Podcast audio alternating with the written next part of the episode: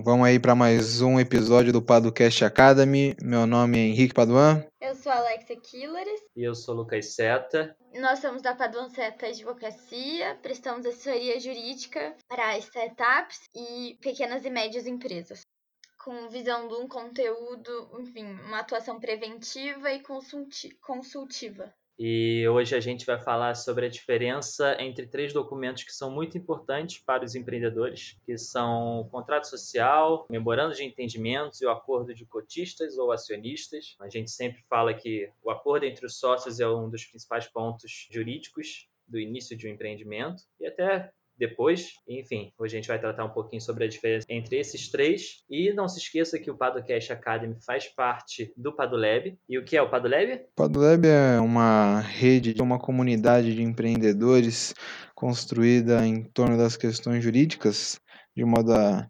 democratizar o acesso ao conhecimento sobre questões jurídicas né?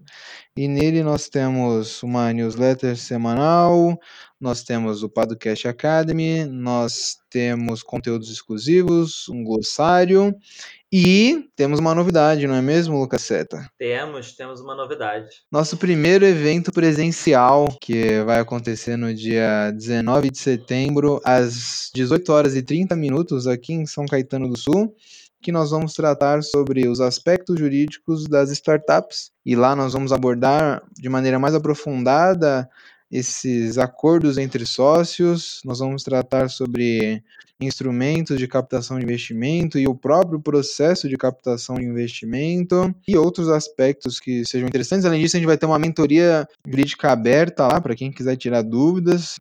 E, é isso aí. O link do, do evento vai estar aqui na descrição se inscrevam, venham, venham tomar um café com a gente, fazer um networkingzinho também. É e é isso. Vamos pro episódio, então? Vamos.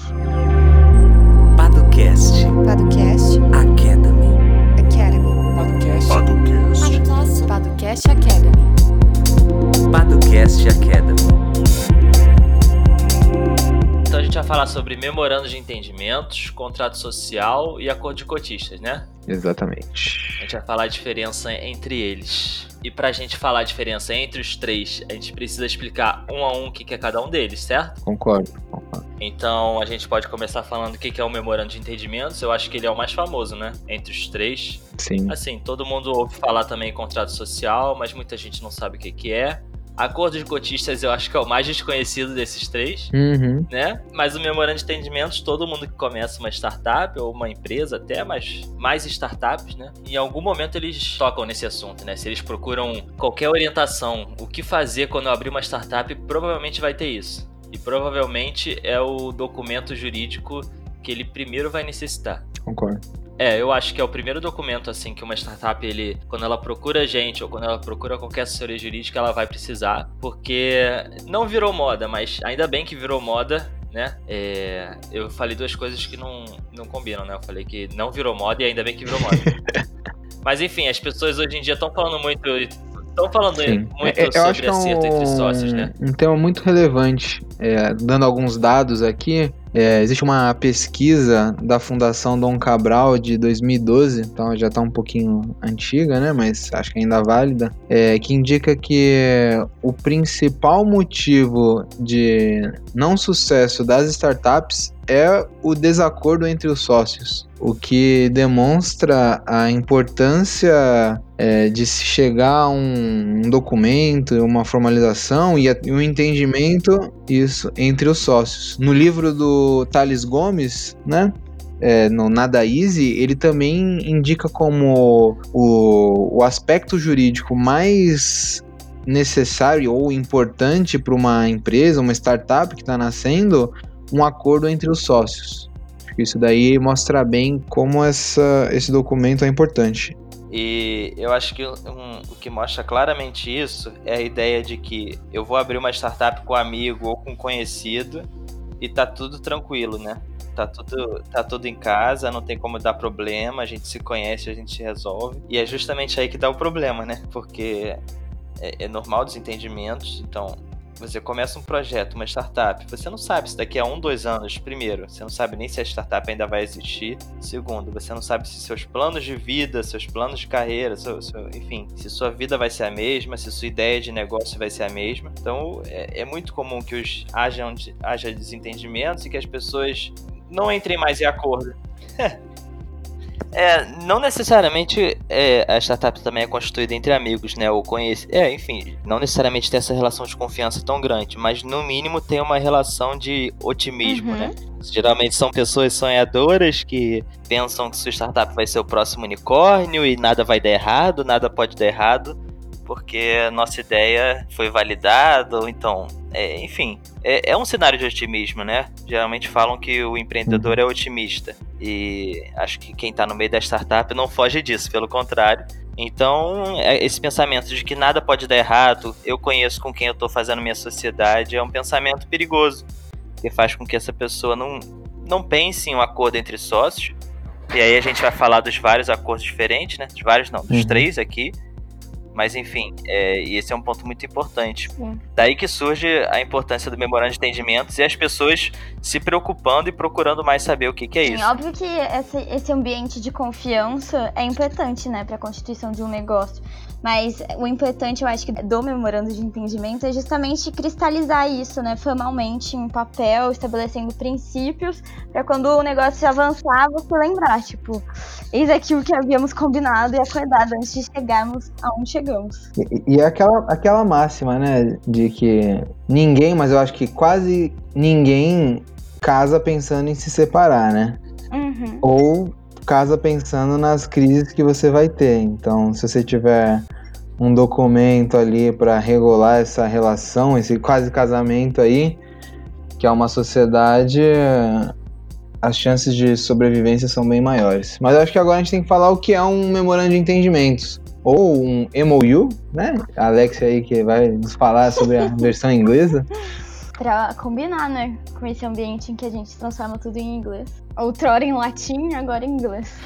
Cara, de maneira bem simples, o memorando de entendimentos é um contrato preliminar que vai regular a relação entre os futuros sócios. Antes mesmo de formalizar uma sociedade, que é algo que a gente vai falar um pouquinho mais pra frente, aquelas pessoas que estão pensando em empreender e tentando construir um negócio vão elaborar um documento em que vão estar descritas é, questões como o projeto que vai ser desenvolvido, quanto cada um vai ter de participação e alguns gatilhos que a gente vai falar mais profundamente É também. um pra frente. pré-contrato social, né? Isso. Sim. E a ideia é justamente essa, não tem tanta formalidade no MOU, né? Porque depende muito do que, que a pessoa vai fazer, assim, do que, que as pessoas vão fazer. Então, assim, é diferente de um contrato social que a gente vai falar, porque ele é maleável, né? Então, dependendo do que, que a startup vai ser, você pode fazer um acordo entre as pessoas, dependendo do que, que elas precisam, do que, que elas querem, do que, que elas esperam uma da outra. Acho que não tem nenhuma palavra melhor para explicar o MOU do que um Sim. acordo Uhum. sabe? É aquilo, é, vocês sentam um na frente do outro, ou vários, né? Não necessariamente é só entre duas pessoas, né? Uhum. né, Que geralmente é comum, mas pode ser mais de duas pessoas. Vocês sentam, conversam entre si, o que, que a gente quer, o que, que a gente espera de cada um, o que, que cada um vai fazer, qual a obrigação de cada um, quanto de dinheiro eu vou botar nisso. Enfim, e aí bota isso num papel, né? E, e às vezes parece até que é meio ofensivo, né? Você tá fazendo um contrato, então você não confia em mim. Uhum. Mas enfim, é como a gente falou, combinado não sai caro. Então é, é algo muito simples. Vamos botar no papel porque não sabemos o futuro, né? Essa flexibilidade aí acontece porque o MOU, o Memorando de Entendimentos, não tá, não é uma figura que existe na lei, né? Não está previsto na lei esse documento. Então ele não vai ter cláusulas obrigatórias, é, ele não tem que ter uma formalidade maior. É uma, é aquilo que você falou, é um acordo entre os futuros sócios. E, É, e- e um, diga. João, diga. Então eu digo. Bom, uma solução a curto prazo, né? Isso, é uma, uma solução temporária.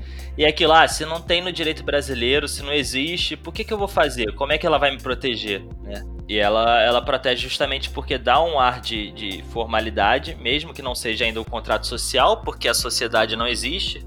Ou seja, você não tem CNPJ, Uhum. você muitas vezes nem começou as atividades da startup, mas você já tem algo regulando aquela relação entre os sócios, que dá uma segurança até para um possível investidor. Ele vai olhar lá e vai falar assim, pô, eles já se acertaram, já tem tudo direitinho. Se um sócio quiser sair, eles já sabem o que vão fazer, não tem como dar problema e assim por diante, né? Qualquer qualquer cenário, qualquer coisa que você faça que dê segurança para o investidor é ultra Sim, importante. esteticamente é exatamente isso, né? Traz um ar de organização, de, de que as pessoas ali estão alinhadas, né, com o pensamento, com o negócio, com o que eles querem desenvolver. Então é bem importante. É, existe um ponto que é muito relevante e às vezes é, ou os documentos, ou os empreendedores, ou os próprios advogados acabam se esquecendo no memorando de entendimentos que são os gatilhos. Essa daí é, é a cláusula, ao meu ver, a cláusula mais importante de um memorando de entendimentos. É, esses gatilhos são condições, né, que quando forem concretizadas, eles vão implicar na celebração de um contrato social que a gente vai falar. É, eles vão implicar na constituição daquela empresa, efetivamente, daquela pessoa jurídica. É, e aí você pode prever N coisas, né? Você pode prever uh, o faturamento, você pode prever quantidade de contratos fechados, você pode prever o número de pessoas contratadas de repente. Qualquer tipo de gatilho que faça sentido e que demonstre a maturidade daquele negócio para efetivamente virar um, um, um, CNPJ, digamos assim, e existir é, ali num contrato social. É, então assim, pensando que nós três aqui vamos abrir uma startup. Então a gente senta numa mesa, a gente conversa, a gente decide coisas como quanto de dinheiro cada um vai botar, quanto de trabalho cada um vai colocar, entre aspas, né? Uhum. Porque trabalho, enfim, difícil de mensurar, mas enfim, o que cada um precisa fazer. E aí o que você falou, do gatilho, né? Então, por exemplo, já que ainda não tem um CNPJ, ou seja, a gente ainda não abriu uma sociedade, a gente vai se ajustar nessas questões e vai pensar assim: quando a gente vai abrir uma sociedade? Ah, vamos abrir quando a gente receber o nosso primeiro investimento. Esse é o nosso gatilho. Então, quando a gente recebe nosso primeiro investimento, esse memorando de entendimentos, ele vai deixar de existir. Não deixa de existir, né? Mas ele vai dar lugar a um Uhum. contrato social. Que a partir dali é, a gente vai, vai começar os processos para formalizar a nossa sociedade e aí sim ter um CNPJ e aí para isso a gente precisa de um contrato social que é isso foi uma deixa. Que é a certidão de nascimento da pessoa jurídica. é isso aí é. É certidão de nascimento ou é o CPF Hum, Polêmico, mas é, é, eu diria que é a certidão de nascimento. porque, é a Porque- fundação de uma empresa né Isso, isso. Uma sociedade ela só existe quando você registra os atos constitutivos dela. Então, uma sociedade limitada, por exemplo, ela só passa a existir quando você registra na junta comercial o contrato social dela. Uhum. Sim, é. É, a similaridade com o CPF é né, Cadastro Nacional de Pessoas Físicas e o Cadastro Nacional de Pessoas Jurídicas. Para ambos você tem um número, né, que com aquele número você consegue dizer qual é a sociedade ou qual é a pessoa que, que responde. né? Mas enfim, então qual seria a diferença de um contrato social para o memorando de entendimentos? Né, Ele deixa de ser algo passageiro, temporário, para ser algo que formaliza a constituição daquela empresa. Né? Então, se a gente tem uma startup aqui e a gente é, combinou que a gente iria constituir uma sociedade depois de receber o primeiro investimento, a gente recebeu o investimento e a gente tem que constituir essa empresa e isso por meio de um contrato social. E aí já é diferente do memorando porque ele tem certos requisitos, né, por lei. Então eu não posso fazer como eu quiser um contrato social, deixou de ser só um acordo puramente entre a gente para ser algo mais formal, né? E quais seriam a estrutura desse contrato social?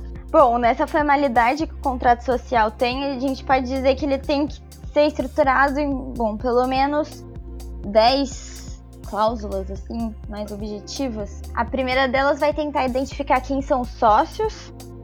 A segunda, ela vai identificar qual é a participação, a cota, a quantidade de ações de cada um dos sócios. O endereço ou a sede da empresa qual é o ramo de atuação da empresa. Depois a gente também tem que definir qual é a atividade econômica dessa empresa que está nascendo, é, quais são os direitos e deveres de cada sócio, qual é o capital social do negócio. É importante também estipular regras bem claras de entrada e saída dos sócios nessa empresa. a regra de venda desse negócio, dessas cotas, e a regra de distribuição do lucro ou do prolabore. Isso tudo a gente tá, vai falar, mas também vai ter no nosso glossário. Faz parte também do Padulab. É isso Pode- aí. É, e aí o impetente, o contrato social é explorar esses pontos todos, assim. É, Ele tem que explorar, né? Essa é a questão. A lei determina que o contrato social preveja cada uma desse- desses pontos. E isso daí é o grande diferencial do contrato social para o acordo de sócios ou acordo de cotistas, né? É, só uma observação. O contrato social ele é a denominação dos atos constitutivos de algumas sociedades. Da Ireli, né? É diferente. Da ele é diferente, Do empresário individual. isso. Por exemplo, uma sociedade anônima não é um contrato social, é um estatuto social. Uhum. Da Ireli é um ato constitutivo. Isso. Mas, por exemplo, um- uma sociedade em conta de participação tem um contrato social também. Então, é, não necessariamente há uma limitada, mas o mais comum é aparecer nas limitadas. Sim. Sim. É, e o mais comum também é que a startup seja uma limitada de início, né? É, é o que é a prática, né? O que tem acontecido. Sim, sim. O, o- um ponto importante é esse contrato social vai ser levado a registro na junta comercial estadual e lá ele vai ser público. Então, quem quiser ter acesso a esse documento vai ter acesso a esse documento. Além Sim. disso, você tem que fazer as modificações na própria junta comercial. Então é um processo burocrático, custoso, que leva algum tempo para ser concretizado.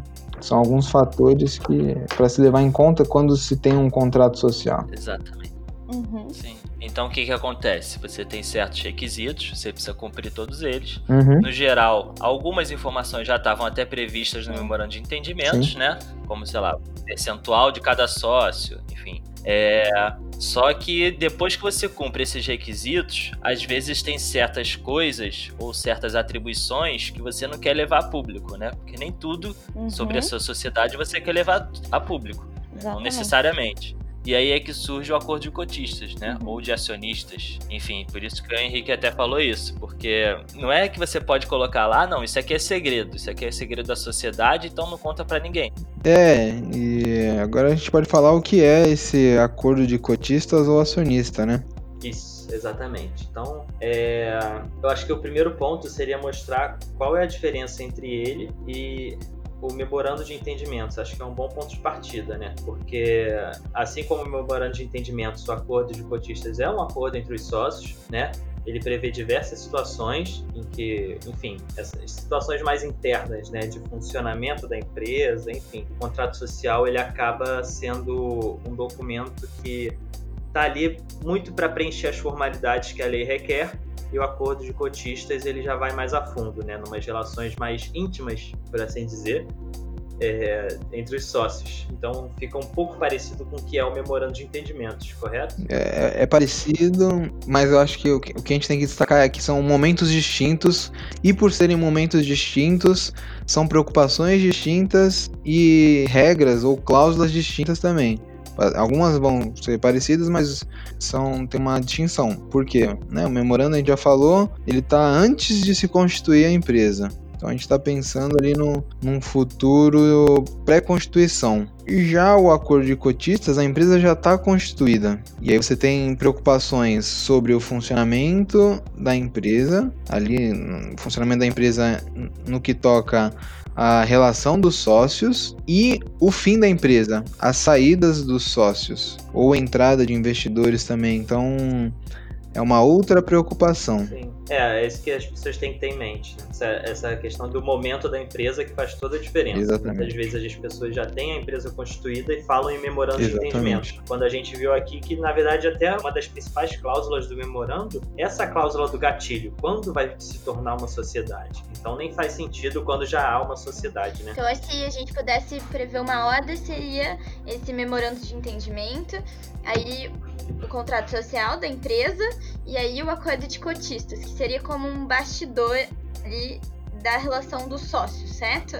Sim, sim, exatamente. Só um detalhe aqui, né? A gente já teve um episódio falando sobre limitadas e sociedades anônimas e essa distinção, essa diferença tem efeitos sobre esse acordo, seja de cotista ou acionistas.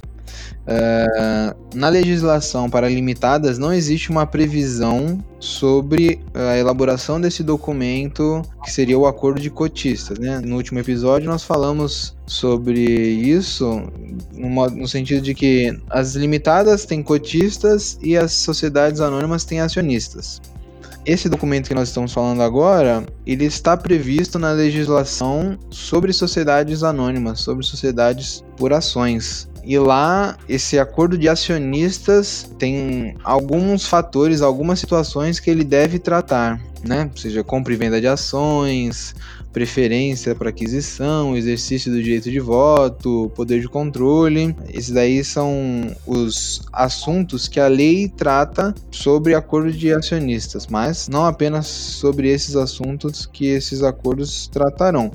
E aí importou-se essa figura das sociedades anônimas para sociedades limitadas, e quando está nas sociedades limitadas, viram acordos de cotistas. E tem aquele pulo do gato, não sei nem se, se vale aqui, Uhum. mas o pulo do gato do contrato social da limitada ter que prever que ela pode, de maneira subsidiária, a gente aplicar a, a legislação da sociedade anônima e com isso a gente consegue importar é, legalmente, assim, por assim dizer, esse acordo para as limitadas, né? Existe, existe uma discussão sobre a validade desses acordos de cotistas, já que a lei não prevê essa figura. Então, para resolver isso, existe um, um remédio jurídico. E se você está pensando em fazer um acordo de cotistas, procure um advogado que entenda sobre isso, que ele vai fazer alterações no seu contrato social para que esse acordo de cotistas tenha uma validade plena. Para que não seja contestado, né? Exatamente, não- porque você pode fazer um documento que não vale nada, né? E uma questão muito importante sobre esse acordo, né, seja ele de acionistas ou de cotistas, é que ele não necessita ser publicado. Então, aí que entra o que a Alexia falou de ser um documento sobre os bastidores da empresa, né? Porque você não precisa publicar esse documento, então você pode ter informações mais sensíveis, né? Do que você tem no contrato social, que ele é publicado, então qualquer pessoa pode ter acesso por ser um documento público e assim por diante. Exatamente. Exatamente. Aí tá a escolha, né, de fazer um documento que vai regular algumas situações que você não quer que todo mundo fique sabendo, né, e tudo mais. Dizer que às vezes tratam até de estratégias ali, né, da empresa, que fato não é viável que, você- que outras pessoas, além dos que constituem a empresa, saibam mesmo. Sim, exatamente. E, e tem um outro problema, né, que é relacionado à burocracia das juntas comerciais. Quem já abriu uma empresa aqui sabe que é, que é complicado. Se você não colocar exatamente ali naquele contrato social, aquele estatuto social, se você não colocar exatamente o que a junta determina, ela vai ficar, pedi vai ficar pedindo que você altere, que você, vai surgir, vão surgir várias exigências e você não vai conseguir registrar aquele contrato.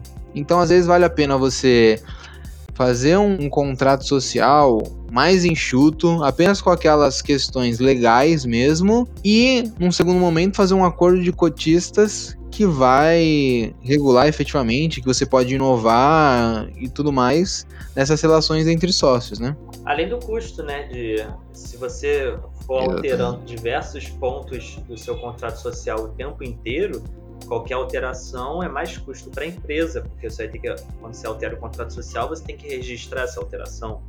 Enquanto nesse acordo, não, você não precisa. Se vocês decidirem mudar algumas coisas do acordo, vocês mudam sem que isso tenha que ir a registro, menos custo para a empresa também, que é tão, que é tão importante, né, hoje em dia. Hoje em dia não, né? Sempre foi. Sim, total. Um tema importante para esses acordos, tanto de cotistas quanto acionistas, é, são as previsões dos momentos ou dos instrumentos de liquidez, né? Basicamente são aqueles momentos em que existe dinheiro na, na sociedade, seja no momento do investimento, seja numa outra rodada de investimento, ah, ou qualquer outro momento em que o dinheiro seja líquido, né? Por isso liquidez. E normalmente esses acordos de acionistas e de cotistas, eles trazem várias cláusulas que protegem tanto os minoritários ou majoritários ou investidores nestes momentos. Seja uma cláusula de tag along, drag along, seja uma put option ou outras dessas cláusulas com nome em inglês aí que vão proteger e apresentar efeitos práticos naquelas relações entre sócios ou sócios e investidores. É, e aí entra já aquele- aqueles pormenores, né? O que vai ter no meu acordo de cotistas ou de acionistas. E aí eu acho que esse- essa é uma resposta mais livre, né? Dá para dizer que é mais livre porque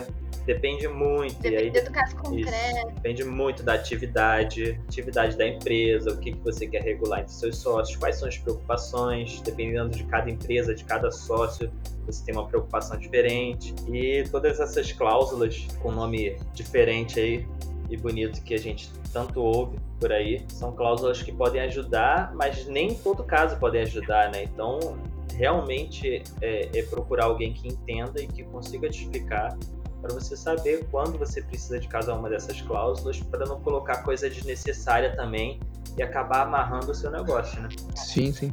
Um, um exemplo prático aqui, né? Por exemplo, você é um investidor, vai investir numa startup e aí na hora de investir você firma um, um acordo de cotistas com eles. Você pode colocar uma cláusula que obriga o sócio majoritário a comprar as suas ações ou as, as suas cotas, no caso, né? A sua participação societária caso aconteça alguma coisa. Por exemplo, o sócio majoritário tomou determinado rumo da empresa, né? Ou fez determinada ação que você não, não gostaria. Você pode prever no seu contrato que, feito isso, o sócio majoritário vai ter que comprar todas as suas cotas por um preço previamente estabelecido. Isso é um- uma cláusula, por exemplo, que pode ter um, um acordo de, de cotistas ou É, acionistas. certas proteções, né? Os sócios, tanto minoritários quanto ma- majoritários. Eu acho que aí a gente também, nos próximos episódios, a gente pode tratar de algumas dessas diferentes cláusulas, né? Explicar algumas delas, que as pessoas tenham noção como elas podem é, mexer no contrato social delas, no apoio de cotistas e acionistas, e como tem opções, né? Como você consegue personalizar. É, mas acho que deu para dar um, um panorama geral aí, é, trazer a diferença dos três documentos e nos próximos a gente pode, é, pode esmiuçar. É, quem estiver nos ouvindo, por favor, mande sugestões. Ah, quero ouvir sobre determinado tema. Acho que não ficou claro determinado termo. É, nos mande mensagem, nós estamos abertos. Isso ajuda bastante para que nós consigamos produzir um conteúdo de qualidade. Não gosto do sotaque carioca É. do... Pode ser também. Eu acho que isso pode ser uma reclamação recorrente, né? É. é. Ó, quem não quiser ouvir mais o sotaque do Seta, é, mande mensagem que ele vai mudar para um paulista uma portinha aí. Você é louco. Você é louco, meu. Mandem dicas, sugestões, comentários que a gente está à disposição aqui. E é isso, né? E não se esqueça do evento. No evento a gente vai tirar mais dúvidas do pessoal. Vamos estar lá à disposição, vamos tomar um café, conversar, aproveitar o dia juntos. Se você não estiver em São Paulo, mas tiver alguém de São Paulo que tem interesse nesse tema, indique o evento, mande o link, que isso é muito importante também. Isso, Exatamente. Paducast Academy, a Padua Seta. Enfim, o que não falta é coisa aqui para indicar. Então, Fechou. então é isso, né?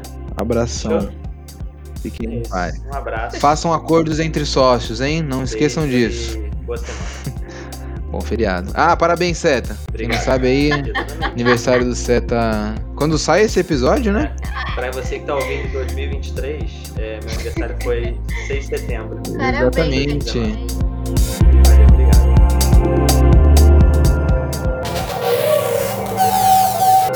Edição Guilherme Gadini.